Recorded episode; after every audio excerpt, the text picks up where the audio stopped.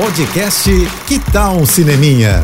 Dicas e curiosidades sobre o que está rolando nas telonas, com Renata Boldrini. Oferecimento Telecine, seu momento cinema. Agora é oficial, Harrison Ford vai mesmo fazer parte do MCU. É o nosso eterno Han Solo e Indiana Jones agora será também parte de mais uma franquia cultuada da cultura pop, os heróis da Marvel.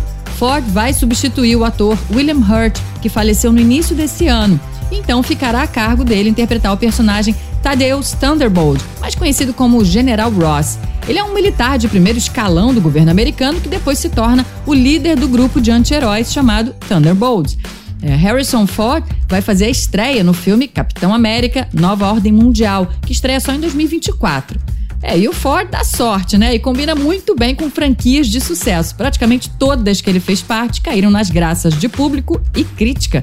Além de Star Wars e Indiana Jones, ele também esteve em Jack Ryan e Blade Runner. Os fãs do ator vibraram com a notícia, hein? E eu também adorei.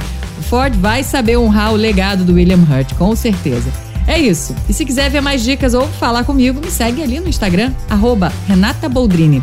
Tô indo, mas eu volto. Sou Renata Boldrini, com as notícias do cinema. Hashtag Juntos pelo Cinema. Apoio JBFM. Você ouviu o podcast Que Tal um Cineminha? Oferecimento Telecine, seu momento cinema.